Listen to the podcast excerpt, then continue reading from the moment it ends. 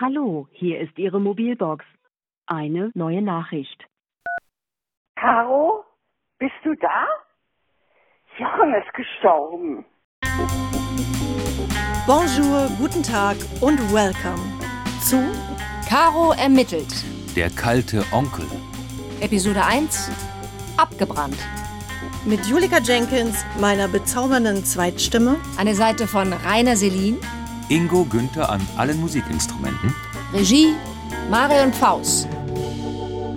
Und da bin ich, Caro, Die routinierte Hobbyermittlerin. mit einem neuen Fall. Ich weiß gar nicht, ob der lustig ist. Es geht um meinen Onkel Jochen. Das ist ein Cousin von meiner Mutter. Der war wie so ein Bruder doch in gewisser Weise für mich. So ein schräger Bruder.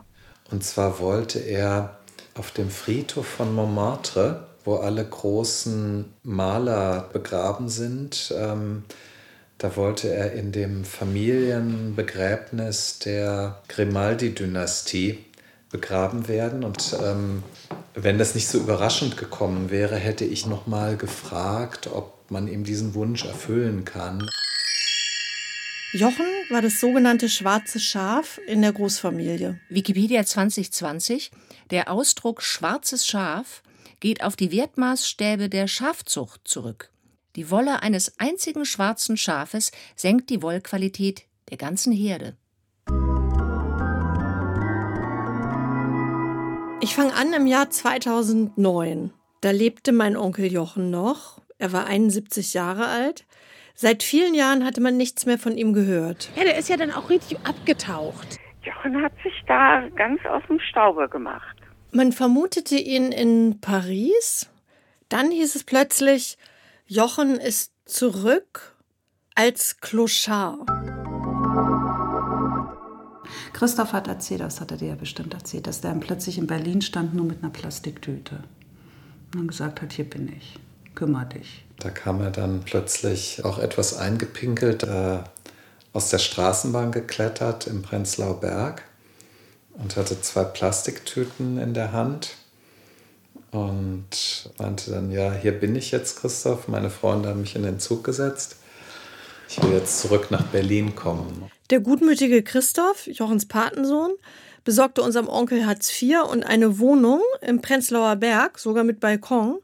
Von dort aus konnte Jochen sich weiterhangeln. Im Bezirksamt, da hat er irgend so eine Tür geöffnet und da sitzt eine bildhübsche junge Sozialarbeiterin drin, die lauter ähm, Plakate von Paris und Bilder in ihrem Raum hat. Dann hat er so diese Pariser Künstlernummer gemacht. Ja, ich bin Pariser Maler und die hat sich auf der Stelle in ihn verliebt. Ne?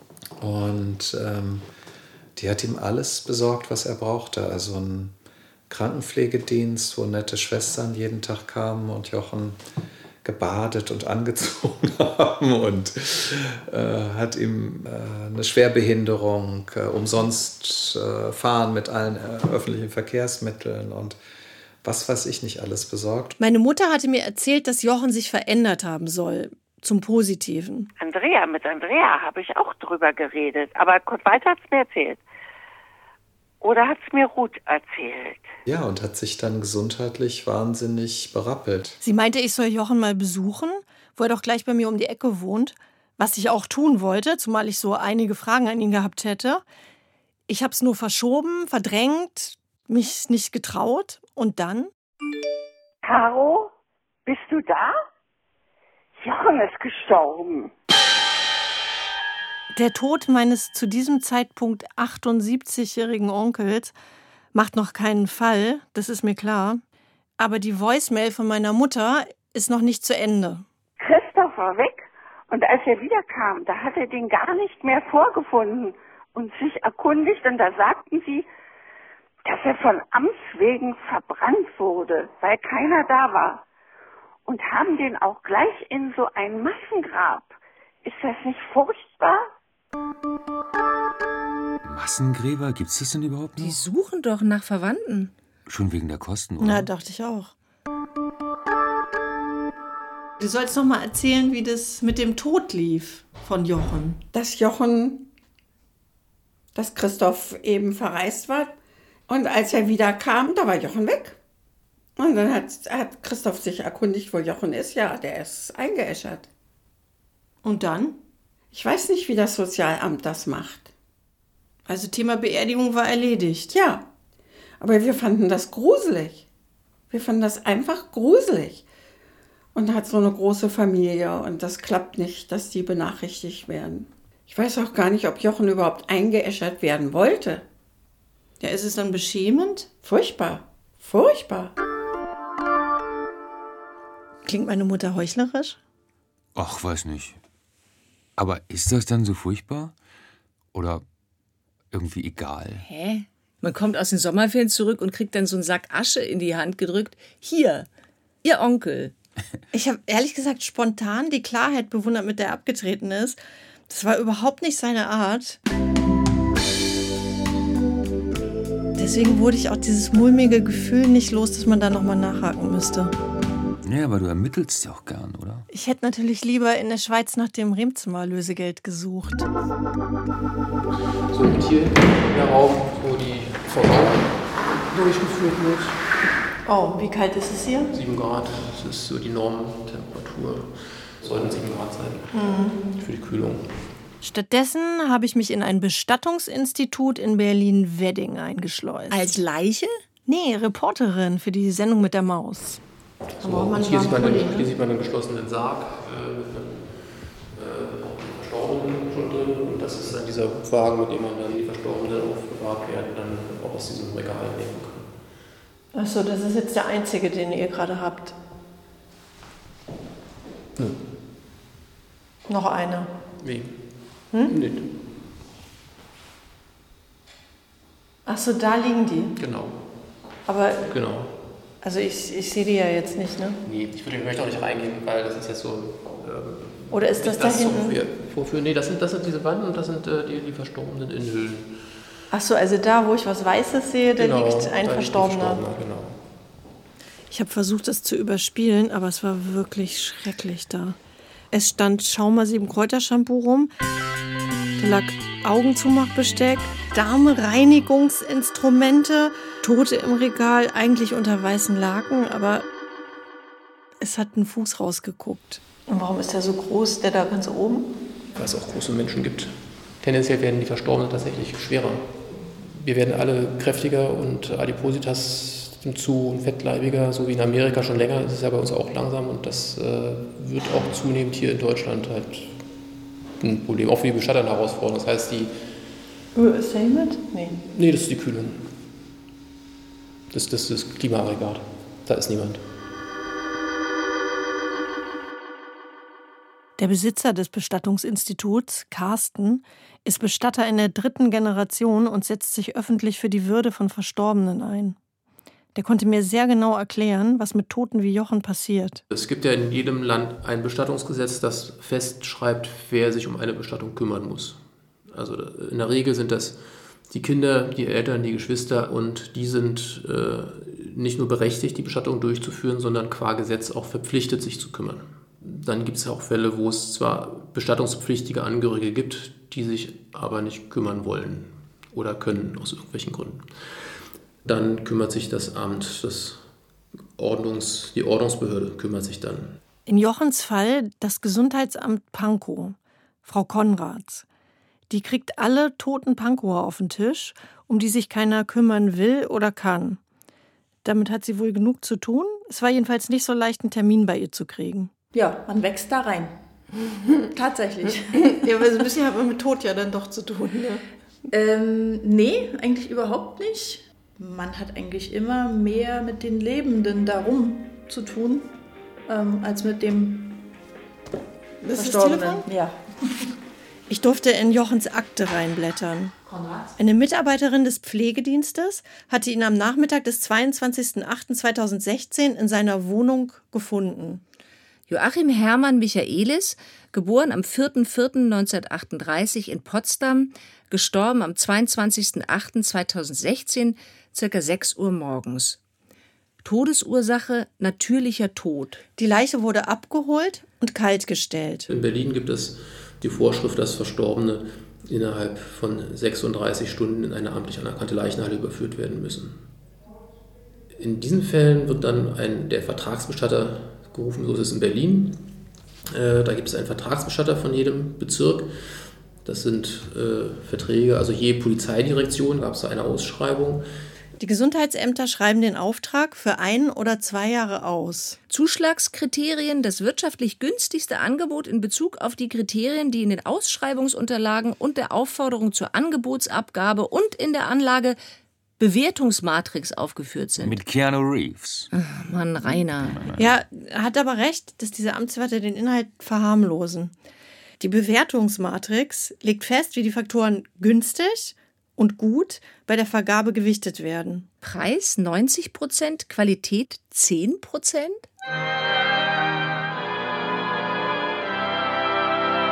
Tatsache ist in diesem Beispiel, was mir hier vorliegt, aus dem Jahr 2017, gab es einen Bruttorechnungsbetrag von 134,11 Euro für eine komplette ordnungsbehördliche Bestattung. Das Gewinnerangebot kommt jedes Jahr vom Bestattungsinstitut Berolina. Das ist die Website. www.sargdiscount.de Luftbestattung. ne?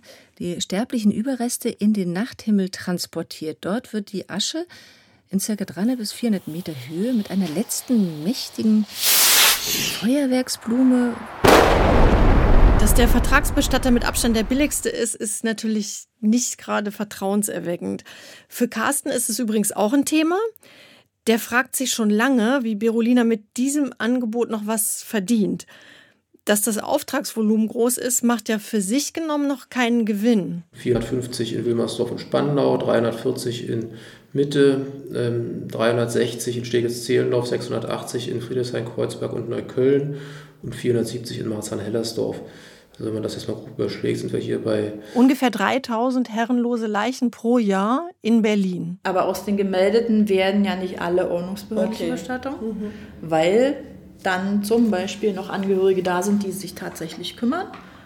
Hier versteckt sich eine zusätzliche Verdienstmöglichkeit für Berolina. Die dürfen die Leichen einsammeln, kaltstellen und wenn dann doch noch ein Verwandter kommt, ändert sich der Preis. Das Dumpingangebot gilt nur, wenn das Amt bezahlt. Laut Frau Konrads wird bei rund einem Drittel der Ordnungsamt Toten jemand gefunden, der sich kümmern will und das auch bezahlt. Im besten Fall bucht dieser jemand direkt bei Berolina die komplette Trauerfeier. Es lohnt sich also für Frau Konrads und für Berolina, nach zahlungswilligen Freunden und Verwandten zu suchen. So muss es auch in Jochens Fall gewesen sein. Äh, der Fall ist mir direkt am 23. von der Polizei übermittelt worden. Hast du am 23. am nächsten, ja klar, am nächsten Tag. Genau. Wie ich jetzt erfuhr, gab es eine Spur zu uns. In diesem Falle ähm, hat die Polizei sogar mitgeteilt, dass sie eine vorläufige Nachlasssicherung gemacht wird. Das heißt, es wird letzten Endes grob durchgeschaut, äh, ob es irgendwelche Hinweise zu Angehörigen, Bestattungsvorsorge etc. gibt. Ähm, und da wurde die Adresse von Frau Michaelis gefunden. Und hinter dieser Adresse verbarg sich ein Pflegeheim. Wo Jochens Schwester wohnt? Meine Lieblingstante Andrea. Und wie, wie er diesen Hahn gem- gemalt hat, war eine Laienausstellung. Und da hat er gesagt, ich würde so gerne Maler werden. Ne? Und da hat mein Vater gesagt, erst wirst du Anstreicher. Dann habe ich mit dem Pflegeheim Kontakt aufgenommen und habe dort erfragt, ob sie in irgendeiner äh, Art verwandt ist mit demjenigen, der verstorben ist. Frau Konrads ließ sich gar nicht erst zu Andrea durchstellen. Ihr genügte die Auskunft der Empfangsdame. Dass es die Schwester ist, dass sie selbst nicht in der Lage ist, ähm, für eine Bestattung zu sorgen und dass die Tochter derjenigen die Betreuerin ist und dass die bis zum 31. im Urlaub ist.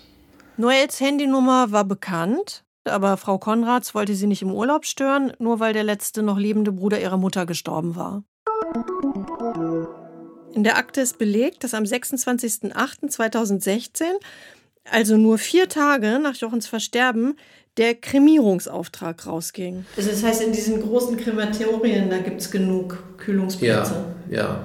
Also es gibt eigentlich überhaupt gar keinen Grund, weniger als sieben Tage zu warten. Äh, in Berlin nicht. Diese Eile, den armen Jochen in Asche zu verwandeln, ist absolut merkwürdig. Wer hätte ein Interesse dran, dass es eine Feuerbestattung ist und keine Erdbestattung? Bundesordnungsamt, was insgesamt, glaube ich, günstiger ist. Und hätte man da eigentlich noch äh, warten können bis zum 31., bis die Betreuerin aus dem Urlaub ist? Ja, theoretisch ja. Weil, also tot aufgefunden ist er worden am 22. Und ähm, bis zum 31. hätte sie Urlaub gehabt. Aber das sind immer so eine äh, Sachen, da hätte, wäre, wenn. Frau Konrad setzte lieber das Standardprozedere in Gang. Berolina bringt Jochen ins Billigkrematorium Ruhleben, einschmelzen, dann stille Verabschiedung auf dem Domfriedhof. Falls doch noch ein Bestattungspflichtiger dazwischen funkt, auch gut. Jochen, der sich das alles ganz anders vorgestellt hatte, lag kalt und völlig ausgeliefert in seinem Aldi-Sarg. Berolina-Sarg. Berolina-Sarg. Hast du leichtes Echo. Leicht sakrale. Ja, aber jetzt, ich höre dich irgendwie gar nicht. Nee, ich, ich spreche auch sehr leise gerade. Achso, nee, weißt du wieso? Weil dein Kopfhörer nicht um. Weil ich den falschen Kopfhörer. Ah, jetzt hörst du mich. Ja. Gut. Also was ist das jetzt hier? Hier kommen die Angehörigen dann rein, um sich einen Sarg auszusuchen, um sich um eine Urne auszusuchen, Wäsche, Wäsche? Sterbewäsche. Oh. Hier gibt es also eine Auswahl an Sterbegewändern. Für viele Geschmäcker was dabei. Aber ähm, tatsächlich ist es so, dass äh, immer mehr Menschen, also es ist schwierig, ein zeitgemäßes Sterbegewand äh, zu finden, was auch bezahlbar wäre, so ein Sterbe. Das sieht so ein bisschen Dracula-mäßig ist so ein aus, bisschen, ne? naja, es ist sehr klassisch, nicht? Das ist also für, für ältere Herrschaften ist das oft geeignet, für jüngere Herrschaften oder jüngere gibt das also auch noch Polohemden, aber viele Angehörige haben tatsächlich den Wunsch, dass das auch eigene Kleidung verwendet wird. Hier drüben, da sehen wir, hier draußen sehen wir diese Polohemden. Ja. Die unterscheiden sich halt von einem normalen Polohemd dadurch, dass sie auf der Rückseite geöffnet sind. Was halt also auch dann die zweite Leichenschau deutlich leichter macht. Nicht? Wenn jemand, weil im Krematorium gibt es eine zweite Leichenschau obligatorisch und äh, dazu muss der Leichnam nochmal vollständig entkleidet werden, damit der Rechtsmediziner dann ähm, den Verstorbenen äh, vorschriftsgemäß dann auch komplett untersuchen kann von oben bis unten. Und das ist natürlich deutlich leichter, dann das Entkleiden und Anziehen, äh, als wenn ich äh, ein Oberhemd habe und ein Jackett oben drüber. Ach so, und der muss das machen für den Fall, dass da jemand dabei ist, der nicht tot ist. Ähm, nee, der nicht keines natürlichen Todes gestorben ist. Du hast ihn gefragt, ob bei der Leichenschau noch welche rausgefischt werden, die gar nicht tot sind? Das ist unwahrscheinlich, ne? Es könnte ein Bestatterkind beim Versteckspielen eingeschlafen sein. Jochen war auch weder scheintot noch ermordet. Das Problem hier war ja ein anderes, nämlich dass niemand von Jochens Tod wusste und dass ihm eine Verbrennung im Polyesterhemd bevorstand. Hinten offen. Gewand, Decke, Kissen 10 Euro, die Überführung 46 Euro, das Einbetten kostet 1 Euro. Zu einer ordentlichen, normgerechten Versorgung für Verstorbenen gehört, dass der Verstorbene gereinigt wird. Äh, dazu gehört es, dass die äh, Körperöffnungen verschlossen werden, also und gereinigt werden, alle aus denen Flüssigkeiten austreten können. Der Verstorbene sollte auch ordentlich frisiert werden, wenn man ihn so ein bisschen würdevoll behandeln möchte noch. Ähm, diese ganzen Handgriffe wird die Firma Birolina hat die Firma Birolina im Jahr 2017 für 1 Euro ausgeführt. Wir vollziehen dann eine ordnungsbehördliche Bestattung und teilen den Angehörigen auch immer mit, äh, sofern sie das ähm, nicht möchten. Dann haben sie jederzeit die Möglichkeit, da noch einzugreifen. Und genau von dieser Möglichkeit hat denn ähm, der Herr letzten Endes Gebrauch gemacht. Christoph war zurück in Berlin. Der Neffe hat mich angerufen am 31.08. Er möchte sich um die Bestattung sorgen. Da habe ich eben gesagt, er wünscht sich eine Erdbestattung. Und daraufhin habe ich dann ähm, sofort den Bestatter kontaktiert und habe gesagt, ähm, sofern möglich die Kremierung zurückzustellen. Das haben die registriert und haben dann aber am nächsten Tag zurückgemeldet, nein, er ist schon verbrannt worden. Das war der 1.9., zehn Tage nach Jochens Tod. Und schon zu spät.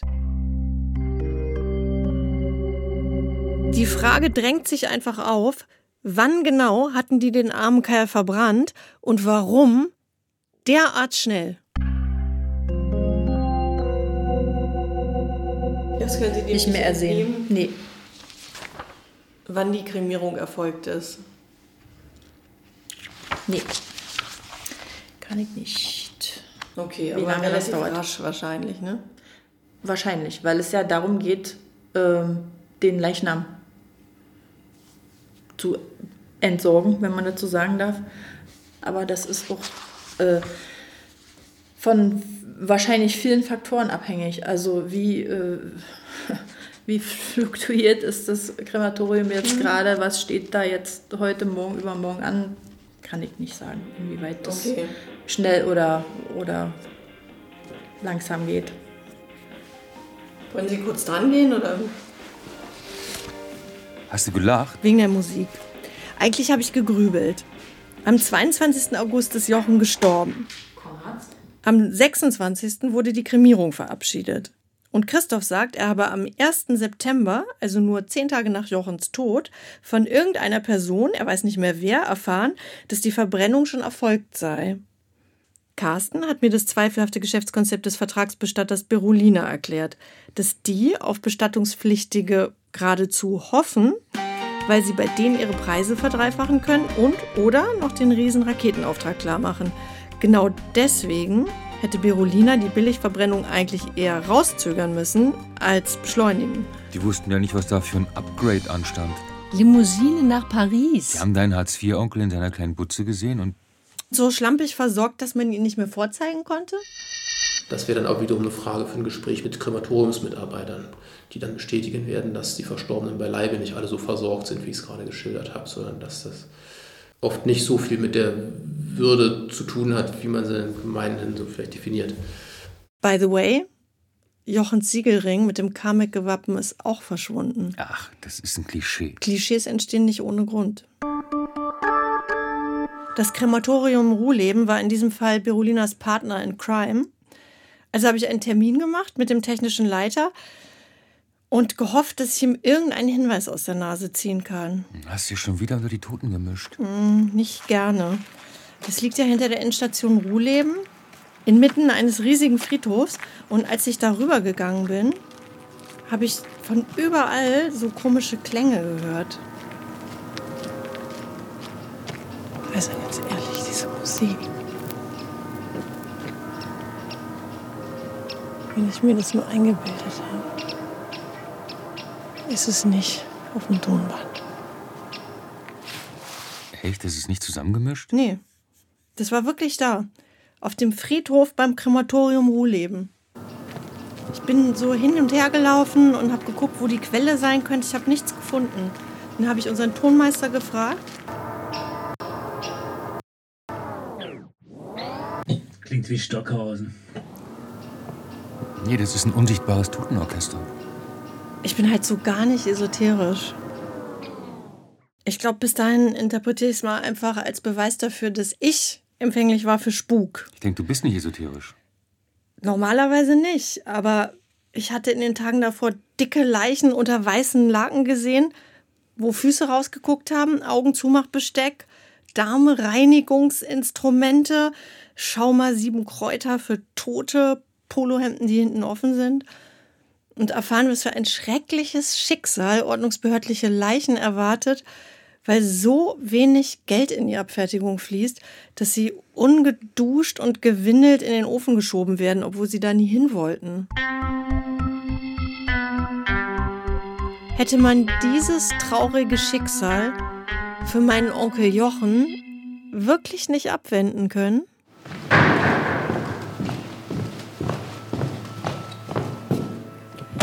Durfte im Krematorium alles anschauen und aufnehmen. Särge, die über den Flur rollen, Kühlhallen mit Hunderten von Särgen, das Leichenschauzimmer, den Ofen, der bei 900 bis 1200 Grad die Menschen in Asche verwandelt, die übrigens gar kein feiner Staub ist wie im Hollywood-Film, sondern eher so Kiesel. Was ich leider nicht aufnehmen durfte, war die Stimme des sehr netten technischen Leiters.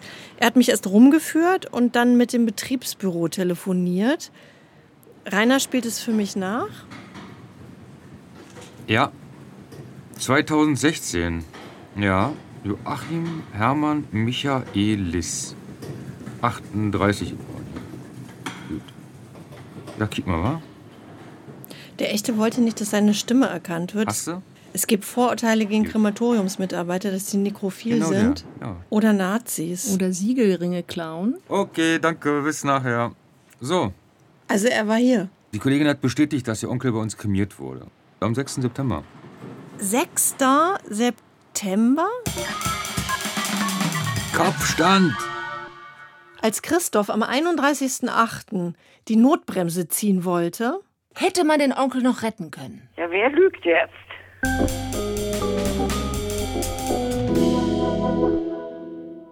Fortsetzung folgt. Sie hörten Caro ermittelt, der kalte Onkel. Der True Crime Comedy Podcast von Caroline Labusch. Episode 1. Mit Caroline Labusch, Julika Jenkins und Rainer Selin. Ton Bernd Bechtold. Musik Ingo Günther. Regie Marion Faus. Redaktion Regine Arem. Eine Produktion des Rundfunk Berlin Brandenburg 2021.